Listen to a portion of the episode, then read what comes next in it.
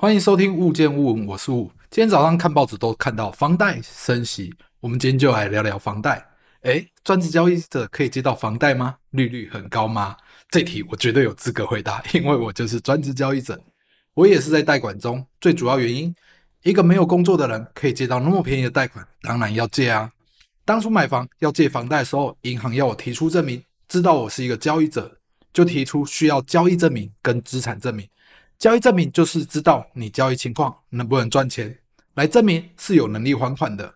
我就拿出资产证明，还有交易收入明细，后来就贷款成功了。本来以为因为自己的工作贷款利率会比较高，但后来贷款到的利率还比一般利率低，很开心。所以专职交易者不要怕，也是可以贷到不错的利率的哦。当一个交易者为什么还要贷款呢？在利息跟交易收入考量下，贷款利息一趴多，台股很多的标的物。报酬率都有五趴以上，所以贷款还是比较好的。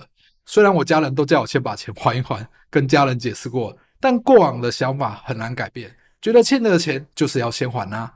但有房贷的朋友真的要特别注意，因为美国现在在走升息循环，台湾之前跟进一码，一码就是零点二五，央行睽违十年首次升息，很多人吓到了，本来以为不会升息或者升半码，结果升了一码。所以不管未来跟不跟进升息，我们最该做的就是多准备点资金。不管到时候全跟，拜托绝对不能全跟了，会出事。因为很多人光这利息的增加会是很大的压力，绝对会出事的。或者是跟了一半，单子跟一半还是很痛的。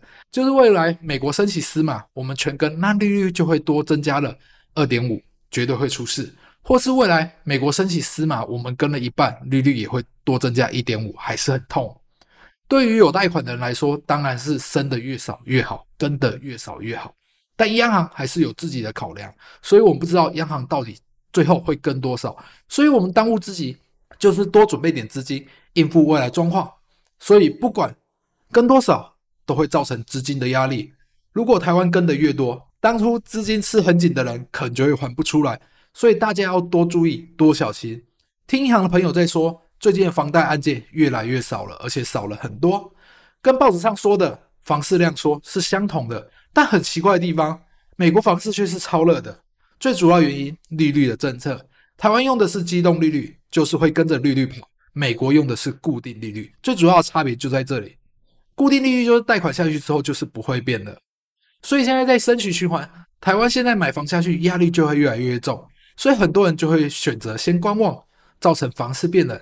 但美国就不同了，因为在升息循环的过程中，趁现在利率还便宜，快点买，未来都是固定的利率，压力也不会变大，所以造就了房市变热。很多人都在等房价跌。如果是要自住，有能力的，真的还是早买比较好。最主要原因，你如果是租房的，房租的支出是固定的，如果买房金额月支出变动不大，买房还是比较好了，可以赚到升值，抗通膨。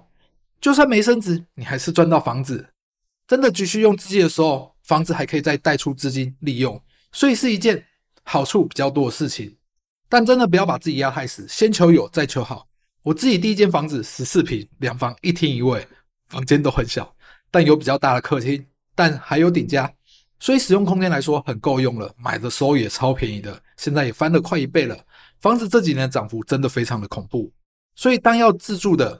找到一间自己喜欢的房子，能力许可就买下去吧，加油！